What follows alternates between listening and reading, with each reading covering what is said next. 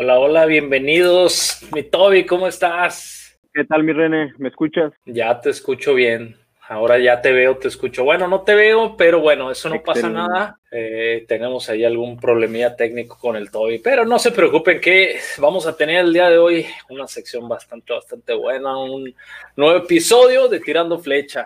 Carnal, muy contento de estar en este segundo capítulo con un invitado que demasiado, demasiado crack en todos los aspectos de su vida. Muy contento de tenerlo aquí y pues bueno, ¿qué te parece en estas primeras impresiones del podcast y que ya estamos en Spotify? Sí, ya estamos en Spotify para que lo busquen tirando flecha. Por ahí se va a subir también este capítulo. También presentarles una nueva sección que vamos a tener. Esperamos que sea a partir de la próxima semana. Reaccionando a qué, Toby? Reaccionando a videos de tiro con arco. Desde Hollywood hasta los amateurs. Aquí los vamos a estar analizando. Aquí les vamos a estar echando el ojo y sobre todo echando cotorreo. Y también al Bollywood. Ojalá que nos manden unos de Bollywood, de allá de. Eh, sí, güey de la, India. Ah, Estaría muy cagado. Pues amigos, recuerden aquí nos pueden escribir en las redes sociales, en Tirando Flecha en Facebook o en Instagram, Tirando Flecha X10, y ahí nos ponen los videos que quieren o directamente aquí al canal de, de YouTube Serrano Archery ahí nos escriben en los comentarios qué video quieren que analicemos. La verdad es que estamos recopilando algunos, no los hemos visto, va a ser como una reacción, eh, vamos, primera reacción para ver qué es lo que pasa desde tiros Hollywood, desde tiros imposibles hasta algún tiro que a usted les parezca, pues bueno, que sea muy controversial incluso pásenlo por acá y ahí reaccionaremos. Ya estoy pensando el que nos va a mandar Israel, güey. Ya, ya, creo que ya la regamos, güey. Ya sé. Oye, güey, y también sería chido reaccionar a unos nuestros, nuestros mismos videos, ¿no? No, hombre. Uno tú y uno mío. Yo tengo varios. Un guitarrazo por ahí. Exacto, güey. Oye, pues ya vamos a darle la bienvenida. Vamos a hablar de quién, quién es nuestro invitado. Como ya vieron en las redes, hoy tenemos Así es, el famosísimo, eh, uno de mis mejores amigos, de nuestros mejores amigos y también muy querido en la comunidad del tiro con arco. A ver, Lalo Vélez, anda por ahí. ¿Qué, ¿Qué Pedro pinche Pablo? ¿Qué onda, mi Lalo? ¿Cómo estás? ¿Cómo andan, amiguitos? Bien, carnal, aquí. Contentos de que estés aquí en Tirando Flecha. El Toby está en el baño, ¿qué onda? ¿Por qué trae la cámara apagada? Quién sabe, quién sabe por qué traer la cámara apagada, pero bueno, así lo dejamos. Dejemos su privacidad en paz. Me dijo, yo no quiero salir a cuadro. Hoy no. Hoy no. Pues queremos darte la bienvenida, Lalo, con el tema del día de hoy. El día de hoy eh, es un tema que muchos y la gran mayoría ya lo han pasado. El día que gané mi primer medalla. De eso vamos a hablar el día de hoy, que nos platiques también un poquito de otros temas y, que nos cuentes de algunas aventuras, algunas cosas que te hayan pasado en el tiro con arco, para que también la gente entienda que no todo es cuadrado, que no todo es cerrado, nada más entrenar, entrenar. Sabemos que te diviertes también y yo tengo buenas anécdotas tuyas que, que si nos ponemos ahí a sacar trapitos, Híjole, no, no nos alcanza. Nunca, Ese es el juego del diablo. Yo nunca, nunca versión arquero. Yo nunca, nunca. Oye, va a salir como el video de se está quemando eh, la niña que se está quemando el perrillo, así le voy a hacer, güey. Se está quemando ya para el tercer nunca, nunca, no, hombre, güey. No, ya valió madre, imagínate. Esos, fíjate, esos yo nunca, nunca eh, fueron divertidos, güey. Tuvimos unos buenos, yo nunca, nunca divertidos. Y, y cómo se hacía el ambiente, ¿no? después de, las, de la competencia en la fiesta. Eh, incluso te buscaban, Lalo, para la fiesta. Las reuniones. a que pusieras los, fiesta. Los post competencia. Está bien, pues vamos a empezar, mi Toby. ¿Cómo ves? Y también decirle a la gente que está aquí, que están en la transmisión, que nos vayan comentando también cuál fue su primer medalla, su, su impresión de su primer medalla, cómo se sintieron y todo eso. Dice Johnny Díaz, está cagando el Toby a través de Facebook. No, no negaré ni aprobaré esa acusación. No lo niego, pero tampoco tengo pruebas. ¿Cómo es? No tengo pruebas, pero tampoco dudas. No tengo pruebas, pero tampoco tengo dudas. Oye, Lalo, Oye, dime. ¿Cuál fue tu primera medalla? La mía. No, vamos con Lalo. Vamos con Lalo, él es el invitado, él es a quien queremos que nos cuente. ¿Cuál fue tu primera medalla, Lalo? No, me acuerdo. Debió haber sido una Recuerdo las de Olimpiada Nacional, es así. no, no, yo, no, Olimpiada, Nacional, ya estabas viejo, güey. No, fue en, el, 98, todavía no existía ni Facebook, imagínate. Eh, high Five.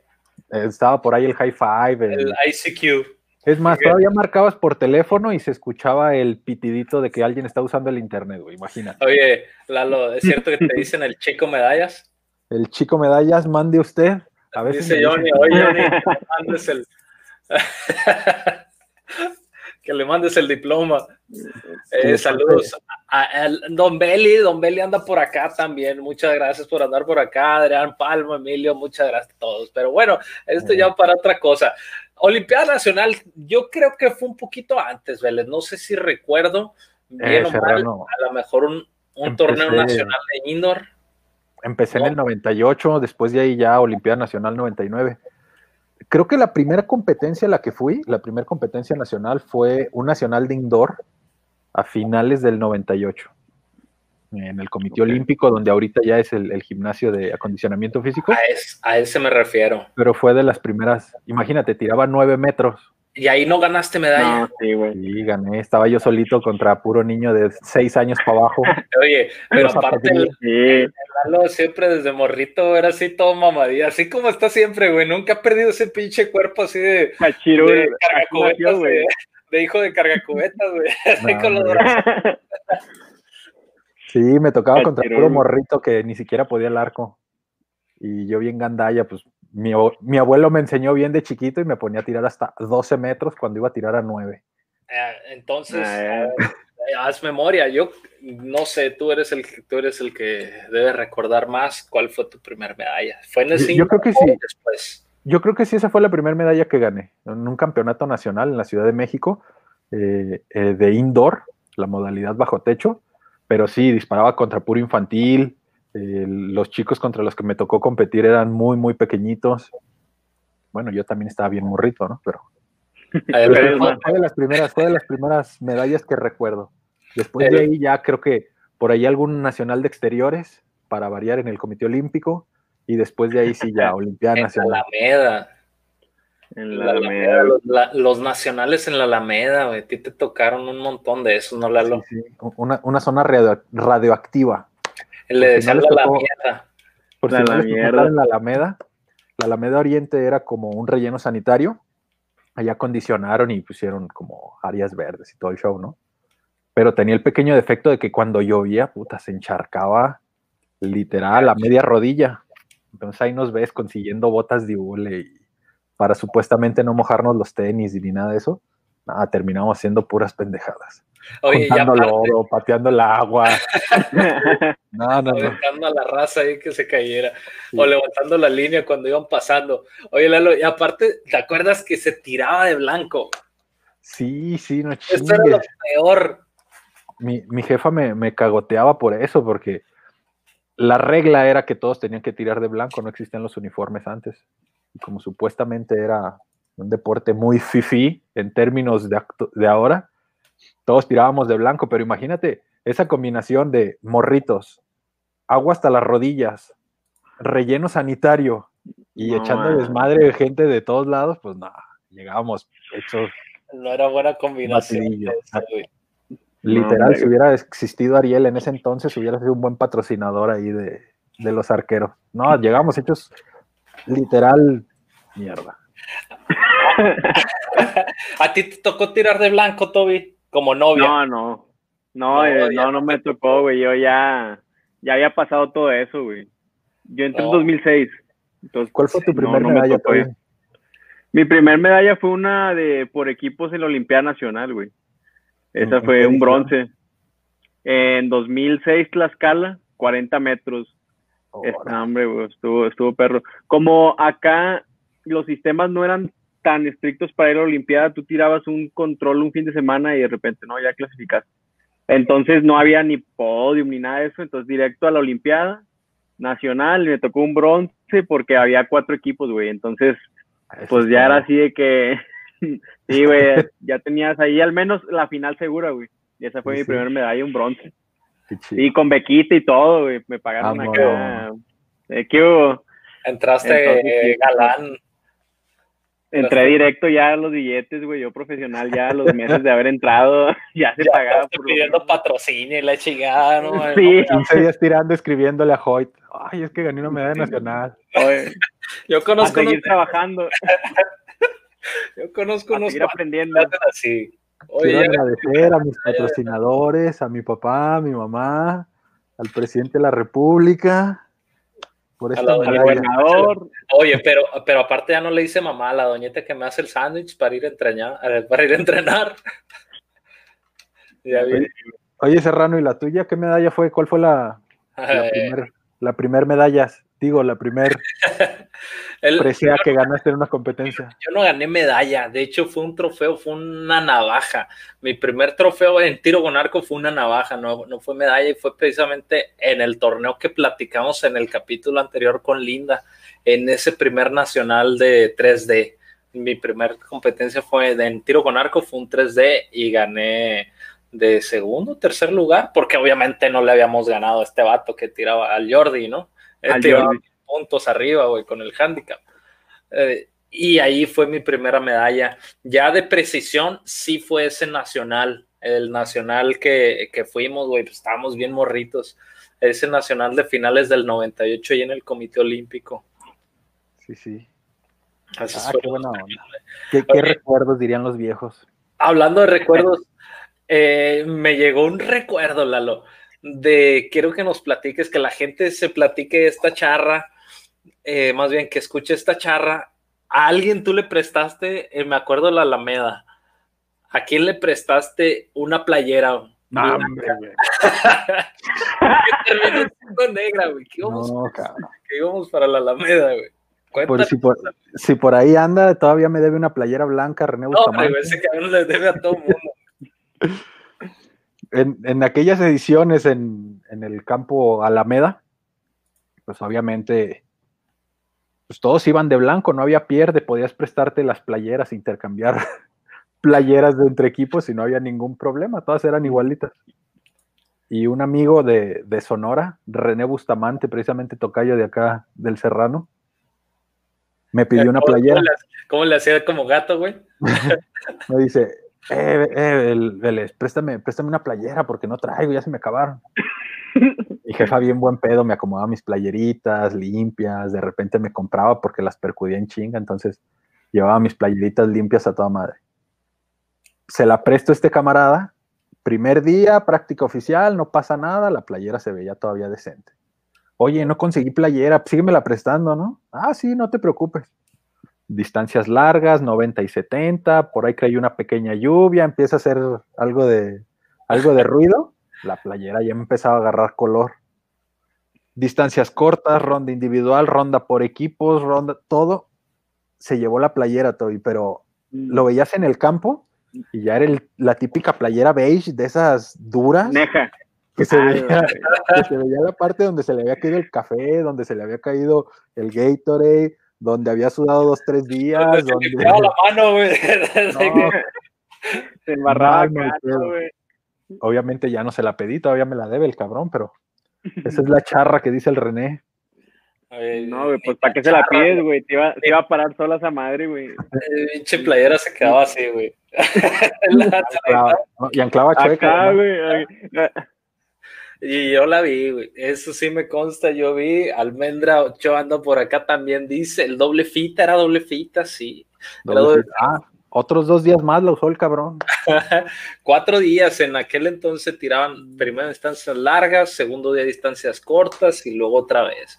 Eran competencias interminables. Pero de hecho creo que duraban menos que las de ahora ahora con tanto aplazamiento y un día para la ronda por equipos, un día para la ronda mixto, ya. ya es como que es lo mismo, ¿no, güey? O son los mismos días y es menos competencia. Menos flechas para que no se cansen. Oye, Lalo, y también, a ver, tú vienes de familia de entrenadores, quiero que nos platiques, queremos que nos platiques qué onda con esto.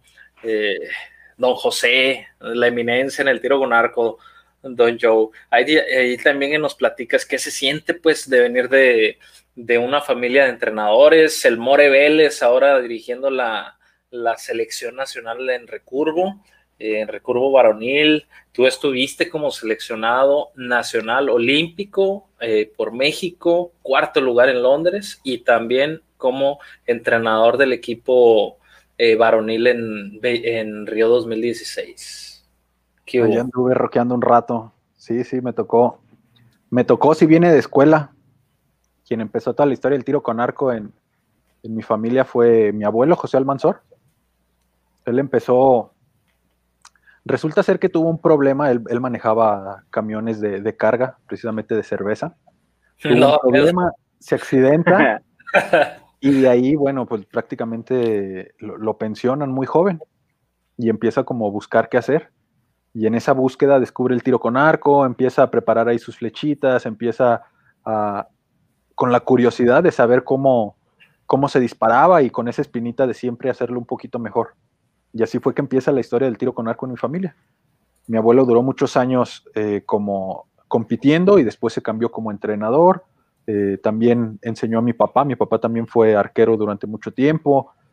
Eh, después de ahí mi, mi hermano Alejandro mejor conocido como el More en el deporte del tiro con arco. Y yo empezamos ya a, tirar también. Y de ahí se siguió toda la, toda la anécdota. Mi abuelo en gran medida nos enseñó a, disparar o a, levantar nivel tanto a René como a mí. Y de ahí empezaron los sueños de, ir a unos Juegos Olímpicos, de ganar una medallita, de hacerlo un poquito mejor, de tirar contra los demás y de, y de ganarles. Pero sí, es, es de familia eso, eso del tiro con arco en, en mi, en mi caso. Y para quien no sepa también, su papá, eh, su papá también fue arquero y también fue seleccionado nacional. Sí, Oye, güey, oye, Lalo, yo, yo te, siempre te quiero preguntar algo, güey, y nunca he podido, güey. Cuando yo entré al arco, tu abuelo ya era una leyenda, güey, o sea, yo entré y eran de que don José, este, olímpicos, y ya era coach, güey, o sea, estaba ya muy, muy cañón pero dentro de todas estas historias, güey, que me contaron, había una que en particular a mí, güey, me llenaba de, me llena de mucho orgullo, güey. Que no, no vayas a alburear, No, no, no, no. Nada, güey. Fíjate, Kissy Lee, que es un entrenador coreano, güey, que pues ha trabajado en Europa, en Corea, en Australia y ahorita está ya sindicalizado y con base en Estados Unidos. Eh, Votó por Trump. ya, vota. Vino, vino desde Australia a platicar con tu abuelo de tiro con arco, güey. O sea, a mí me, me gusta mucho la idea, güey, de que pues eh, Corea siempre ha sido lo que es ahorita, es una potencia. Y que un, un, coach coreano muy bueno, que ahorita hasta ya hizo su propio eh, manual de entrenamiento, haya venido con, con tu abuelo, con don José, a, platicar sobre el tiro con arco. ¿Cómo fue este proceso, güey? O sea, ¿cómo, ¿cómo se pusieron de acuerdo? ¿Sí vino realmente con tu abuelo hablar de eso? ¿Se toparon en alguna competencia? ¿O sabes de qué hablaron? Pues mira, la historia completa yo no me la sé, pero en la sala de, la casa de mi abuelo estaba una foto donde estaba tanto Kissy Lee como mi abuelo juntos después de que habían platicado. No sé si se vieron aquí, no sé si se vieron en un curso en específico, pero sí estuvieron hablando, sí, de hecho ahí consiguieron un traductor para, para intercambiar puntos de vista, porque mi abuelo en del 92 al 96 estuvo considerado como uno de los mejores entrenadores del mundo, porque tenía muy buenos arqueros y de hecho México era como de los favoritos en esa, en esa época, eh, para el 92 me parece. Entonces, de las historias que me cuenta mi abuelo, a él le gustaba mucho jugar carambola, mi abuelo era de los vagos, se peleaba y tomaba. Oye, peleaba y todo. un, paréntesis, don Joe nos, nos platicaba, don Joe de cariño, don José, que luego salía con su pachita, ¿no? Su pachita que era un galón de tequila cuando se iba a la fiesta. No, sí era vago, sí era vago. De los de antes, güey. Y dentro de esa arrogancia le gustaba jugar carambola. Entonces, dentro de la carambola le enseñaron que para tener tiros buenos o para tener mejor desempeño, les recomendaban tener relajadas las muñecas. No sé si es verdad o mi abuelo nos verbiaba, pero eso era lo que a mí me decía. y que se le ocurrió empezar a hacer eso en el tiro con arco. Entonces disparaba y él empezaba a relajar la muñeca del, arco de, que mantenía. Entonces se veía más caché, ¿no? Giraba el arquito. Antes se veía, antes ves las fotos y tiraban así, disparaban y, así. Y mi abuelo poco a poco dice que empezó a meter eso y que les llamaba mucho la atención y se acercaban, la fotografía, lo fotografiaban y que fue uno de los temas principales con los que habló con Kissy Glee, que le preguntaba que el por qué hacía eso y de dónde lo había sacado y todo ese show. Pero sí, sí es verdad, no sé si fue aquí Toby o no sé si fue en otro lado, pero sí hay una foto de ellos, no sé, yo creo que del 95 o del 97, donde están ellos dos juntos, muy de trajes y que acababan de cotorrear. Ya ves cómo se manejaban antes. Oye, güey, qué perro, güey, que los coreanos vinieran a ver aquí cómo se medía la flecha, cabrón. O sea, güey, pues ya es un chingo. Imagínate que ahorita escuches tú de que, oye, viene un coreano a hablar con un coach mexicano a hablar de arco, güey. O sea, eso es muy trascendental, güey, y que la neta yo creo que pocos en el mundo, güey, o sea, pocos coaches en el mundo de otros países lo han logrado, cabrón. Entonces, a mí me decían esa historia, güey, yo, huevo, o sea, yo decía, huevo, güey, aquí de México, pero. Y ya después, yo la verdad, de tres años de conocerte, güey, nunca se me había ocurrido, o sea, nunca, no me acordaba, güey, decirte, oye, Lalo, es cierto, güey, o cómo estuvo, güey, pero es, chingón saberlo, güey. Para la historia, deberían de ponerlos, deberían de ponerlo en el CIRRED, güey, o algo así, güey. Como pregunta obligatoria, ¿no? Sí, güey. Historia del Arco de México.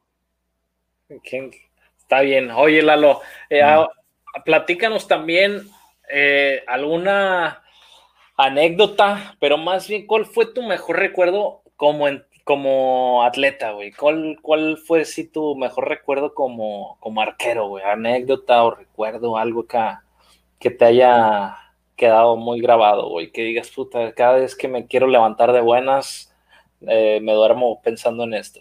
De, las ñoñas o de las, de las malvadas? De las dos, de las dos, a ver. Una y una, güey. Una y una. Una y una. No, pues creo que la, primera medalla que ganamos en Juegos Panamericanos, ya hace un buen rato, se me quedó muy grabada porque era como de la primera competencia donde yo iba, donde veía más deportistas, donde veía de otros deportes también. O sea, no solamente tiro con arco, sino era un evento multideporte. Eh, eran en edificios donde convivían todos los países, todo, todo lo de América, y de repente veías allá las figuras de otros países y también del mismo México. Esa fue la de la de Dominicana, ¿cierto? República Dominicana, sí.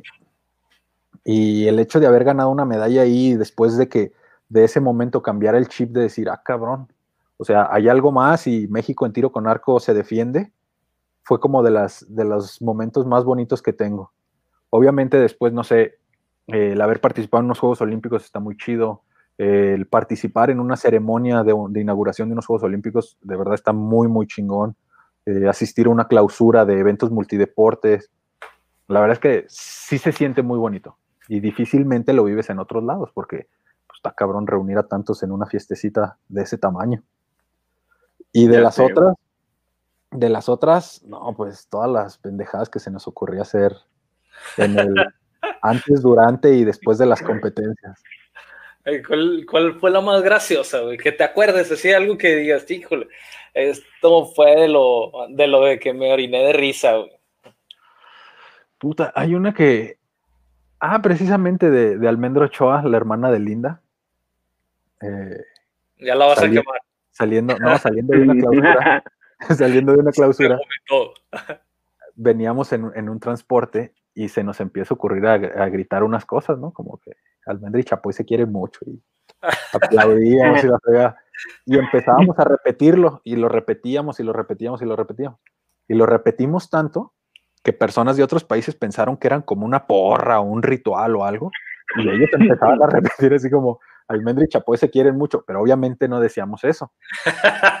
Paréntesis, Chapoy es el esposo de, de, Almendro Ochoa, también un arquero de muchos años con quien nos tocó ganar precisamente la medalla esa en el 2003 de, en los Juegos Panamericanos. Y obviamente no decíamos se quieren mucho, pero era algo relacionado al afecto que se demuestra en las personas. Pero estuvo, muy cagado porque veías a unos hindúes así, Almendra y Chapoy se quieren mucho, y después unos gringos también diciendo eso, entonces estaba muy, muy cagado. Esa es una de las que me acuerdo que se te quedan ahí grabadas. otra, otra que recuerde así, buena, buena. En los nacionales también hacíamos muchas tonterías. Buena, bonita y barata.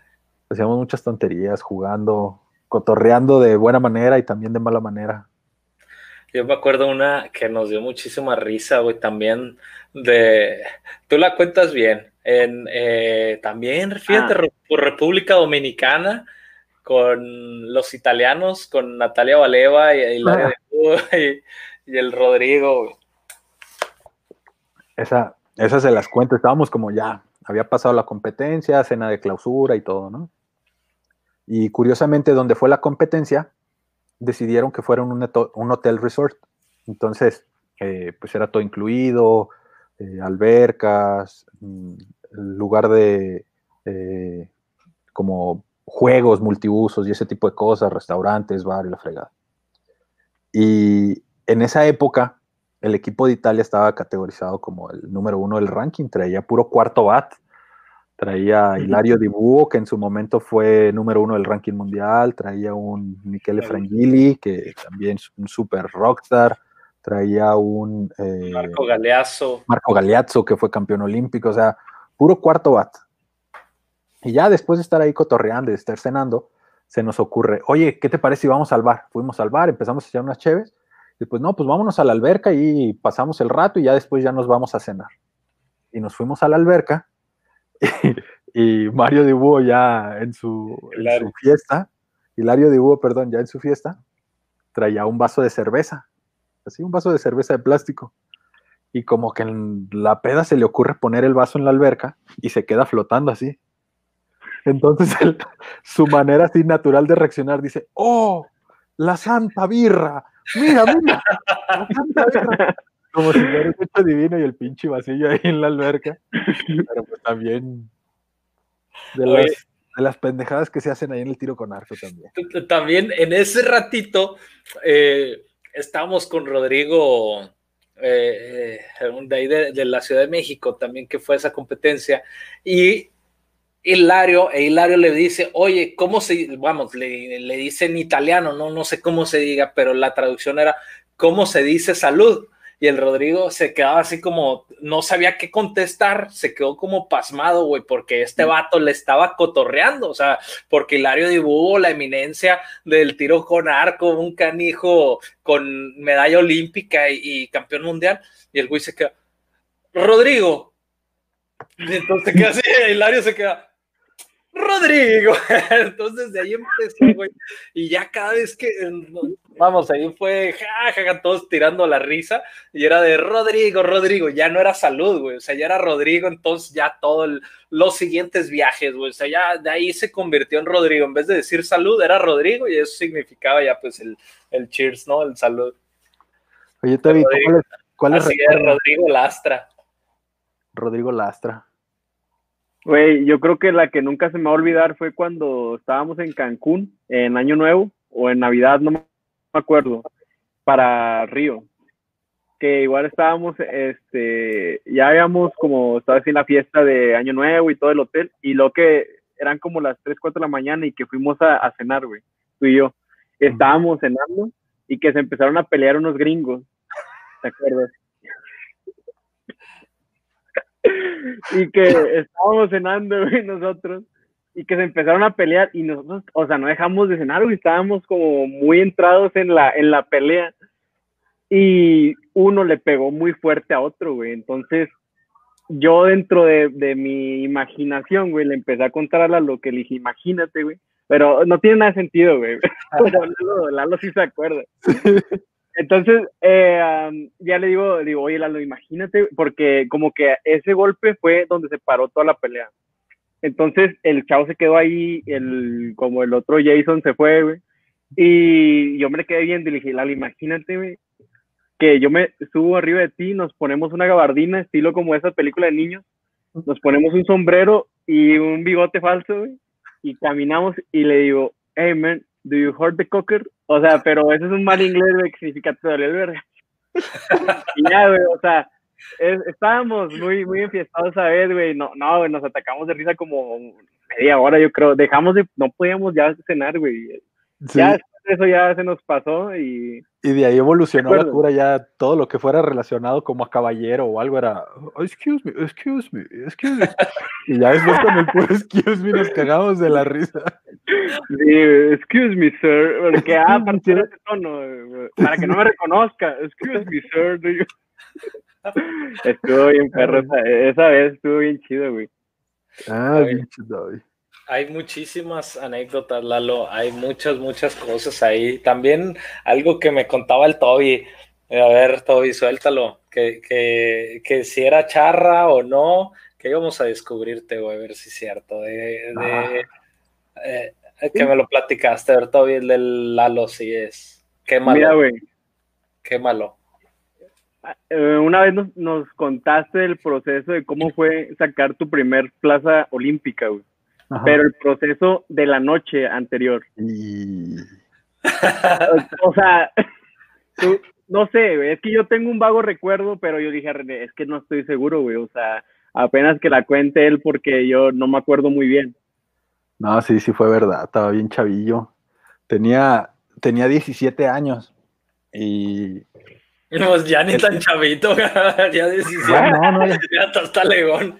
ya no era pretexto, pero bueno para que sepa la gente también. El campeonato, el campeonato del mundo que repartía plazas en esa edición fue en, Nueva York y nos mandaron a una universidad en el Bronx, entonces dormíamos como en, como en literas, como en galeras, una cosa así. Y ya estábamos todos ahí en el cuarto, ya había pasado la clasificación y todo ese show.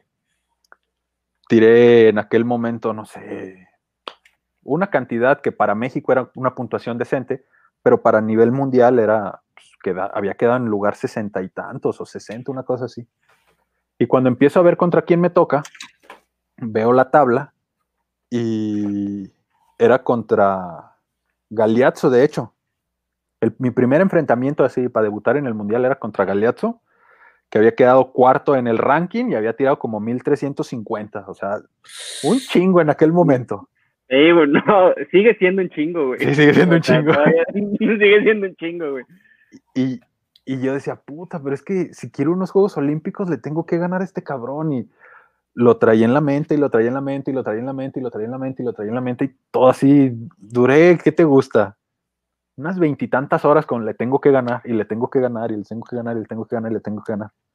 Pues yo creo que se me metió tanto en la cabeza que en la noche, pues me ganó el miedo, no sé, pero literal me oriné, güey, antes de la competencia me oriné en la cama y me desperté así todo asustado y decía, ¿qué pedo? No mames, me oriné.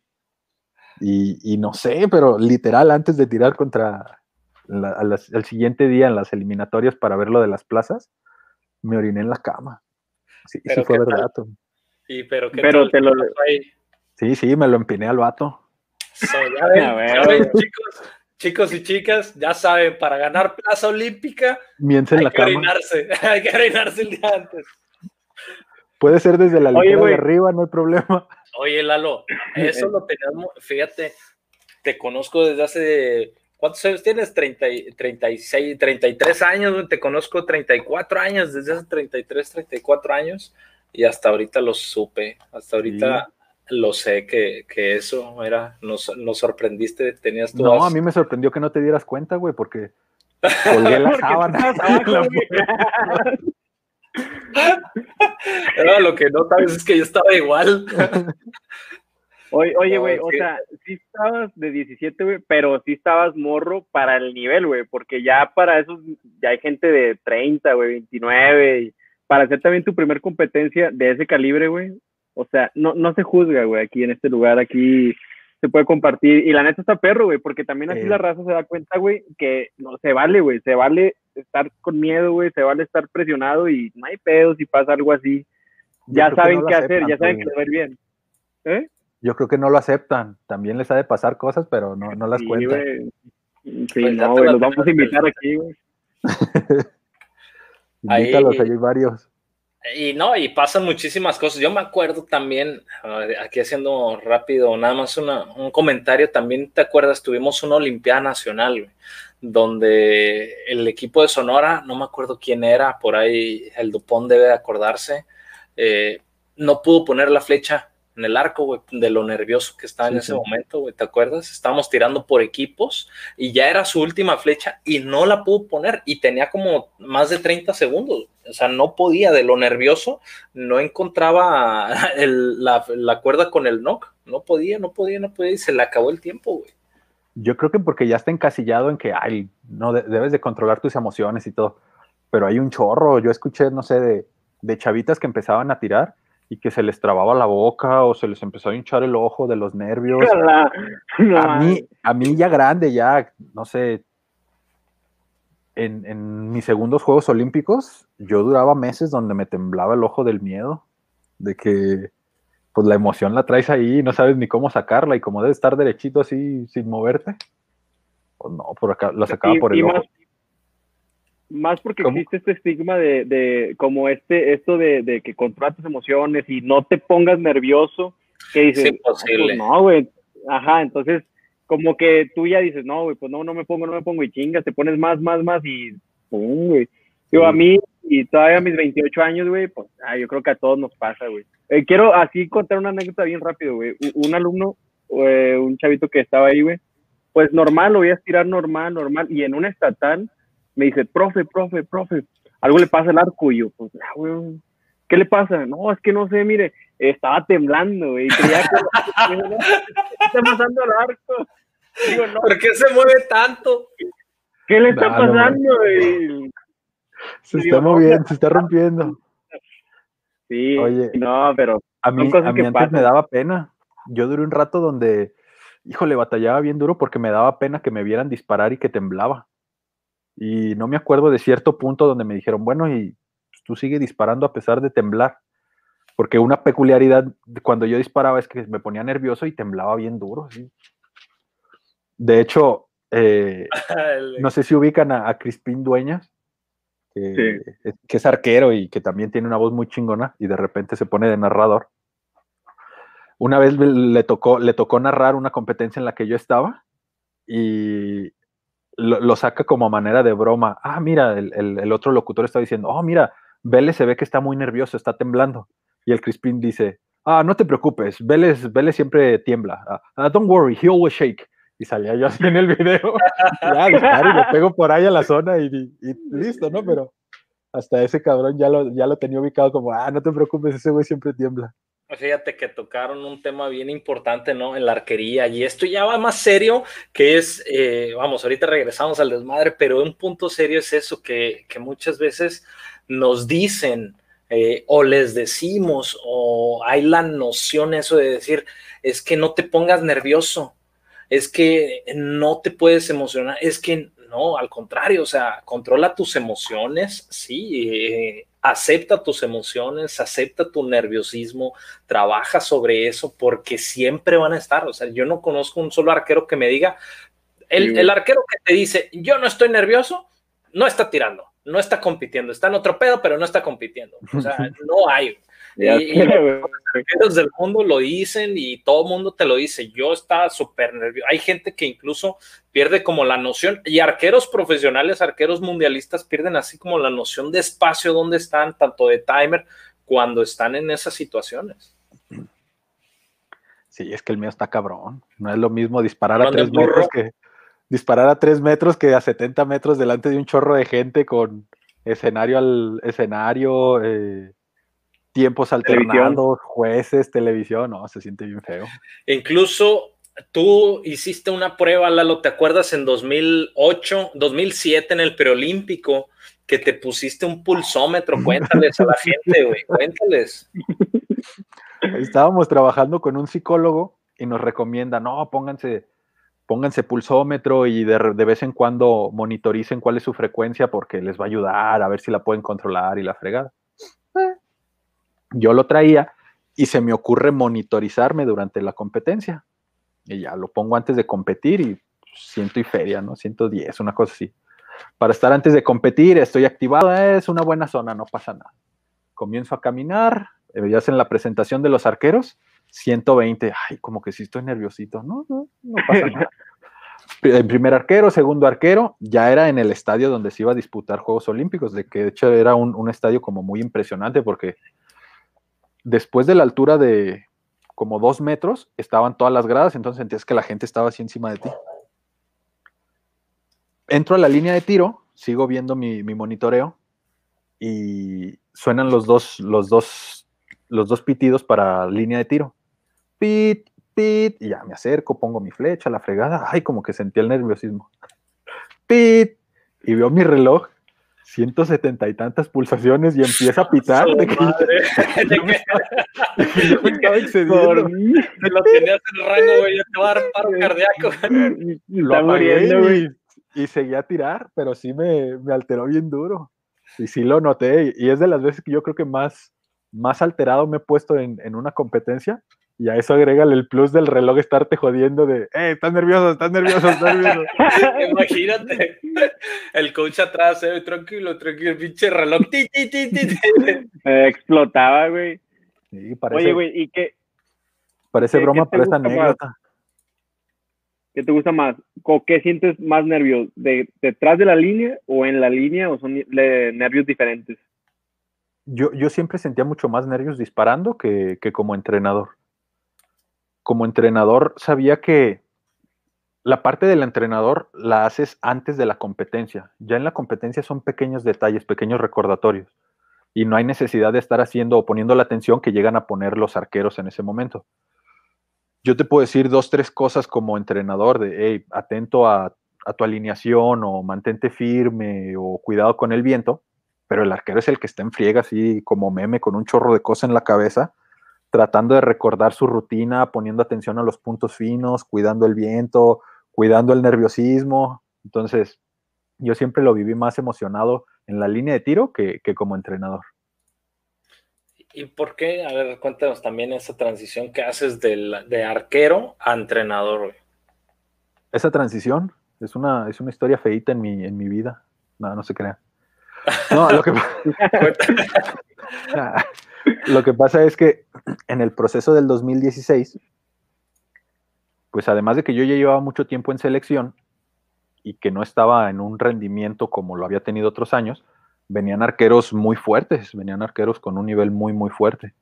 Y en el proceso selectivo, normalmente que los primeros cuatro, los primeros ocho, los primeros dieciséis, en el primer corte no quedé ni entre de los primeros diez, entonces era muy notorio que yo traía como más cosas en la cabeza que me preocupaban y que no dejaban poner atención a, la hora de disparar. Y además los otros arqueros se veía que habían estado entrenando muchísimo, que tenían esas ganas de estar ahí en la línea de tiro, que tenían esas ganas de representar a México, de viajar. Y no me ganó uno, me ganaron un chorro. Entonces, no es que haya dicho, ah, ¿saben qué? Con permiso. No, las nuevas generaciones a mí me dijeron, eh, ¿sabes qué? Te toca, me toca a mí, déjame, déjame participar y, y listo. ¿Y cómo te sentiste con eso, güey?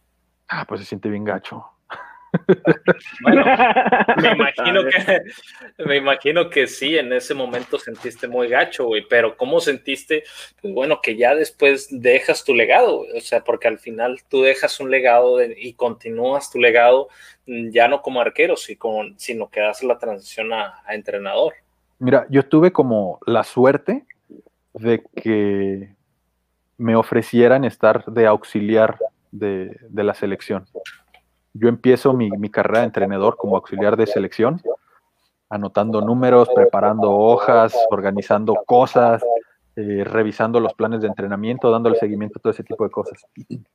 Entonces, mi transición de retirarme totalmente del tiro con arco fue muy paulatina. Yo no quedo en selección, por decirlo, un sábado, y para el miércoles yo ya estaba en el campo de tiro, aunque eran otro tipo de actividades, estaba dentro del campo de tiro y veía a los arqueros competir, veía esa emoción de estar disputando plazas olímpicas o de estar disputando ciertos selectivos, eh, me tocó viajar a competencias. Entonces, yo, yo soy muy agradecido en esa parte porque mi transición no fue tan de golpe. Ok. Sí, me acuerdo, güey. Y, y, a mí me dio, me dio mucha felicidad, pero también tuve sentimientos encontrados, güey, porque me acuerdo que tú fuiste mi primer compañero de cuarto. Porque, porque, tú lo sacaste, pinche Toby.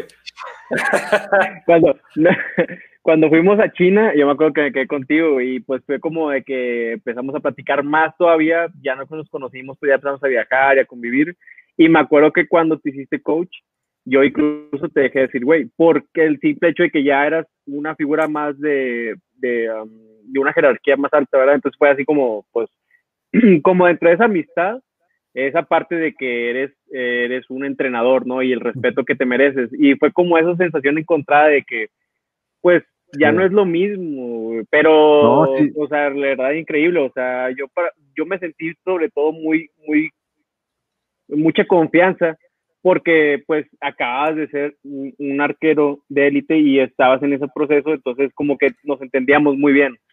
Sí, sí. No, sí fue, sí fue pesadito también para mí, Toby, porque de repente era como un, hagamos la vida normal, es más, enojémonos si no vamos a entrenar hoy. Y de repente estabas del otro lado con, eh, chicos, tienen que entrenar. Oye, como el regaño de, el regaño ese sí estuvo feo, Lalo, me sentí mal. El de Tijuana. el de ah, Tijuana. Es que es cuando te pones del otro lado, ¿no? Eh, pues Tijuana era selectivo, esa era parte del producto selectivo, pero empezó a ser un clima gacho, güey, gacho, gacho. Y también hay parte cierto de que pues, nosotros nos portamos muy inmaduros en ese, en ese torneo, güey. La neta la cagamos, sí, la cagamos. pero también muy, muy imprudente. No pero también, si Lalo hubiera estado como arquero, también hubiera estado diciendo ahí como, eh. hubiera estado como arquero, me hubiera apoyado, me hubiera dicho, sí, sí, sí, no, ya, ya, una flecha. Pues, güey, estaba haciendo mucho frío y estaba lloviendo y estaba haciendo chingo de viento. Estaba típico clima así ojete, güey, de esos que no es como un típico calor, refresca, o sea, que hace vientito y calienta, no, frío, lloviendo, el más gacho, güey. Y, ya las cosas estaban de la chingada, todo el mundo está tirando bien de los hombres, porque las mujeres, como sabes, siempre son unas chingoneras y ellas estaban tirando como si estuvieran en indoor, güey, así como si nada. Total, güey, los hombres andamos viendo madre, el Borman, el abuelo, Oldair, yo, estamos tirando bien mal. Y dijimos, no, ya, ya, ya, hay que acabar esto. Vamos, fuimos con el juez, con César, le preguntamos, oye, ¿podemos tirar nada más una flecha? Hagan lo que quieran. Y nos dijo, hagan lo que quieran, ustedes saben las reglas. El juez, le respondió desde su papel, pues de que pueden, lo, pueden. Así lo pueden definir, lo pueden definir. Están en igualdad de condiciones, no hay nada que lo impida, no pasa nada. Prácticamente les dijo, pues denle, si quieren, denle. Y pues ahí te aguamos, güey, que sí lo hacemos una serie, güey. Así de que no, no, no, ¿a quién le toca contra quién? pónganse aquí, la chica, ahí está la tabla. ¿Cuánto tiraste? Nueve, ok, tú, nueve, eh, así, güey, una flecha, güey. No, hombre, ya cuando regresamos a la de la paca, la cara de Lalo, güey, estirada, así, encabronadísimo, güey. Miguel Flores también, obviamente Pineda también enojado, Pineda con su chicle y también así con sus, con sus lentes oscuros, güey, ya no había nada de sol, pero así con cara machada, no hombre, nos pusieron una regañada, güey. Aparte fue como que todo el campo en silencio y nada más. René, Toby, Oldair, no me dijo ah, Toby, me dijo René, Iván, Oldair, acá, y Bruno, ok, y nada más todo estaba así con la cara hacia abajo y ¿cómo se les ocurre? bueno, es que veías la otra cara de la moneda, ustedes, el más, el más ligerito pesaba ochenta y tantos kilos, así, gruesotes, chamarras, buffs, todo traían. Y de aquel lado, las, las niñas, sobre todo Rebequita. Rebequita se veía bien delgadita, eh, con el pelo ya todo mojadillo porque no se había, porque se les mojaba el pelo de que estaba lloviendo, los pobres dedos así ya entumidos, se veía que le costaba un chorro de trabajo y no decía nada, seguía ahí tirando, tirando, tirando, bien perseverante. Y ustedes acá bien cómodos con guantesotes, el cafecito. Ah, no, 10 kilos de grasa. El día que decidí ser muy irresponsable se queda la sección, güey. No, sí, este, esa vez sí nos pasamos, Lalo, pero. Pero pues ya que te digo, ya pasó. Pues ya pasó. ya lo hice. Ya, ya, sí, sí, sí nos dolió la regañada, pero bueno, ya, ya ni modo. Ya la siguiente ya no lo hicimos, ya hicimos el proceso bien y seguimos disparando. No cambió nada, ¿verdad? Seguimos con los mismos resultados, ya no cambió nada, pero, pero bueno, cumplimos. Cumplieron como verdaderos hombres. Ya para cerrar. parte también de que hicimos eso fue porque ya la selección estaba definida. Entonces, como que entre todos dijimos, oye, es que ya si le seguimos, pues cosa que es nada profesional, de, que hay que aclarar, o sea, no es nada profesional eso, o sea, pero dijimos, no, ya está esto, vamos a darle así. Ahora, y ya. Ahí te va la otra. Lo que dijo Aida también era muy cierto, ¿no? Que al final lo dice ya después, que dicen, sí, yo quiero seguir tirando y voy a seguir compitiendo porque así nos tocó un clima en tal competencia y está de la fregada competir así y así en otra competencia está de la fregada y era como la práctica, el entrenamiento y eso tiene, eso tenía mucho, mucho que ver, ¿no? Mucha realidad. Ah, ya pasó. Ya, ni modo. Después ya lo tiramos. Oye, Lalo, despídenos con una anécdota. Una. O, a ver, en la última pregunta. ¿Alguna vez fuiste a algún torneo nomás de cotorreo, güey? Que hayas dicho, este, este, nada más quiero ir nada más quiero ir, pero pues no importa lo que pase, voy a divertirme. Y si tiro y si me eliminan, mejor para irme. Y de hecho, el, el, que el del que más recuerdo fue el último que disparé. Tenía como año y medio sin agarrar un arco y de hecho fue un torneo de calaveras que está próximo por ser para que no se vayan a rajar el comercial, por cierto. Eh, fue un torneo de calaveras solamente a disparar, solamente a cotorrear. Agarré el arco unos cuantos días, tenía mes y medio sin, agarrar el arco y fui disparé y eh, como que no se olvida tanto, pero eso sí, no tienes nada de resistencia, eh, cualquier cosita de nerviosismo te, te dobla, pero sí, sí fui a cotorrear. Estuvo muy bueno, la verdad también como comercial yo voy para allá y voy en ese mismo estado. desde, que, empezó la pandemia que ya no tiro, que he estado tirando bien poquito, entonces voy para allá igual. Bueno, tengo otra, pero esa... A ver, tírala, tírala. Me enorgullece y me entristece. A ver. Una vez, en un campeonato nacional de bajo techo, fuimos a, a festejar el cumpleaños de alguien, ¿no? Y en el festejo, pues nos seguimos enfiestados. Total, dormimos muy poco. Llegamos enfiestados al evento, no calentamos prácticamente nada y nos pusimos a tirar. Era, el era la ronda de por equipo. Y empezamos a tirar, pero se veía que veníamos echando desmadre desde que entramos, literal, de agarrar el arco, jalarlo dos, tres veces y decir, ya listo, tiro y vale. La verdad es que todo el Inter y a manera de desmadre estuvo muy chido porque dices, ah, no mames, le salió. Pero la neta es que sí la regamos. Y lo peor del caso es que en esa ocasión estábamos tan relajados y tan cotorreando que disparamos muy bien, al grado que rompimos récord nacional y que tiramos creo que dos puntos o tres puntos debajo de la puntuación perfecta. Y digo tiramos porque en esa ocasión también estaba René, y también estaba otro entrenador que en este momento no vamos a decir porque sí. ¿Cómo no? Estaba el More. Esa vez fue el More, Lalo y yo. El que no pasa nada, no pasa nada. Ya aquí, aquí es tirando flecha. Aquí esos filtros ya se van, mi Lalo.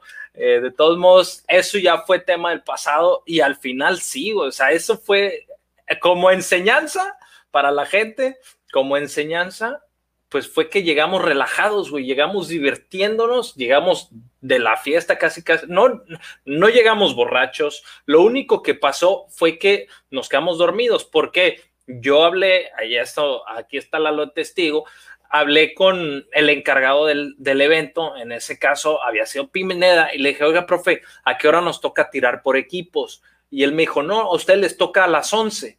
Ah, bueno, entonces fue así, planeamos, no, pues llegamos, eh, nos relajamos todo, vamos a festejar, dormimos y nos despertamos a las ocho y media, güey, cuando me habla Bruno, creo que es el que nos llama, oye, eh, ¿no van a venir a tirar?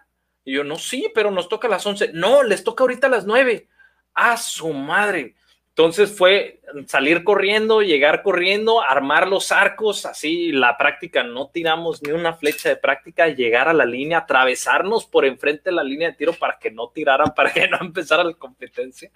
Y llegamos y tiramos. Y la única enseñanza que hay de esto es que llegar relajado da frutos.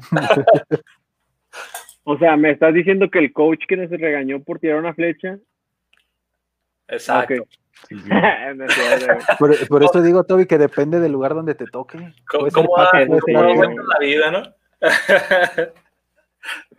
no, está, chingón, güey. Oye, pero eso, estuvo, esa fue épica, Lalo. Esa fue épica porque solamente perdimos dos puntos, dos o tres puntos rompimos récord nacional, ganamos primer lugar de campeonato nacional por equipos, Indoor Jalisco ganó en ese entonces, y de ahí una nueva cepa de arqueros salió. Borrachos y disparando sin calentar. no, no es cierto. No, no, borrachos, borrachos no llegamos. Eso sí, eso sí lo aseguro que en esa ocasión no fue. hay otros, pero, lo dejamos para otra edición. Vale, Lalo, pues híjole, creo que nos podemos aventar muchas más horas, pero ya llegamos al tiempo, ya estamos llegando al tiempo límite. Eh, amigos, amigas, sigan a Lalo Vélez, él ahora como entrenador, eh, también como asesor de tiro con arco, ahí le pueden echar un fonazo, una llamada, contrátenlo, lo vamos a mandar para Guatemala, que andan reclutando gente, lo vamos a mandar para allá, vamos a mandar su currículum también. No, no, no, no. Aquí, mejor México. Amo mi país. Oye, Toby, también para invitar a la gente, vamos a invitar a Lalo, también va a estar con nosotros en eh, una de las nuevas secciones. Así es, así es. Invitarlos a que manden sus videos aquí al Facebook o al Instagram para analizar esos videos chuscos, chistosos, al Hawkeye, al Dude Perfect, a quien quieran, mándenlo, incluso de ustedes, Vamos a estar aquí reaccionando eh, genuinamente a todos los videos, analizándolo cuadro por cuadro. ¿Cómo es, Milalo? ¿Jalas? Va, va, va, me late. Vemos desde los tiros perfectos hasta los tiros charros de películas, los arcos chuecos cuando no lo saben armar. Ya este, güey. oh, los que se sueltan, no, los que se lo agarran al revés, güey, o que sueltan la mano de arco, güey, que se sienten. Híjole, estaría buenísimo. Lalo, nos están pidiendo que hagamos una segunda parte, güey. Entonces te vamos a tener que comprometer a que hagamos una segunda parte del episodio con Lalo Vélez. Va, va, va, me late. Pero pura anécdota. Pura anécdota. Esa sí va a ser pura anécdota. Esa ya que, que saques el repertorio, que nos cuentes qué pasó en Cancún. y que la gente también mande sus anécdotas que la gente también nos cuente sus anécdotas, así es. Pues vamos a tener mucho, mucho que platicar todavía, mi Toby. Ahí tenemos capítulos más adelante. También vienen otros invitados especiales que ya traemos internacionales. Ya tenemos invitados internacionales que van a estar con nosotros. No se pierdan los anuncios de Tirando Flecha para que sepan quién va a ser. Y pues bueno, nos vemos este fin de semana en Calaveras. vamos a andar para que nos, digan qué tal ahí, que hagan una crítica constructiva o no, pues ahí los vamos a andar escuchando porque se vale, porque tirando flecha y pues si ya aquí hablamos de pipí y de la fiesta y de todo, pues ya qué más puede pasar, ¿no? ¿Qué más? Pues nada que no se sepa. Si no, está chido si no, no estén tirando flechas fuera del APAC. Exacto, exacto. Aquí es nomás para venir a echar un color diferente al tiro con arco, para para todos los que quieran ver acá, pues también discrecionalmente, no manden porno, no manden nada de esos videos. los del cañón del sumidero que van saliendo por acá, no, esos no los vamos a reproducir. nos van a banear. Nos van a banear. Lalo, compadre, muchísimas gracias. Fue un gustazo poderte tener por acá. Esperamos que te hayas divertido. Cuídense, cuídense mucho, carnal. Cuídense mucho, carnal. Es mi Toby. Un gusto como siempre. Lalo. René. Carnal, gracias, gracias. por venir. Nos vemos a la siguiente. Vemos para la segunda parte. Mucho éxito. Bye. Gracias a todos los que nos escucharon. Muchas gracias, muchas gracias, mi Toby. La verdad es que estuvo bien emocionante, bien eh, divertido y puta, con Lalo hay demasiadas anécdotas. Vivimos muchos, muchos años de selección, vamos, todos los años estuvimos juntos en selección y hay muchas cosas que nos puede contar muchas anécdotas divertidas, muchas tristes también por ahí tenemos algunas, pero pues vamos a ver en algún momento cuando tengamos la segunda parte, ¿no? ¿Qué es lo que podemos platicar con él? Así es, así es, mi René. Pues muchas gracias. Este nuevo episodio, la verdad, me gustó mucho. Eh, muchas gracias a la gente que se quedó y que estuvo aquí participando y en los comentarios veo que hay gente nueva, entonces eso me emociona bastante y sobre todo que el próximo capítulo no se lo pierdan porque tenemos una invitada muy, muy chida, como ver. Así es, tenemos una invitada, no vamos a decir quién, para que estén atentos y también aprovechar, pues, a hacer los anuncios aquí, que la que ya tenemos patrocinadores, mi Toby. Ya tenemos los patrocinadores. Aquí está Cream Crepas, que ya está por acá. Y pues muchas gracias a, todos, a toda la gente que nos ha estado apoyando. También tenemos el de Car Sport, pero se nos borró el banner. Entonces ahí para la siguiente. Eh, recuerden seguirnos en nuestras redes sociales, Instagram, arroba Iván González, GLZT para Iván González y su Facebook, Iván González Tobías. Yo los espero en el mío como René Serrano, arroba René Serrano, y en Facebook como Juan René Serrano. Escríbanos, escríbanos y manden sus videos, raza. Muchas gracias por estar aquí y pues nos vemos el próximo jueves. Entonces, no se lo pierdan, nos vemos el siguiente jueves.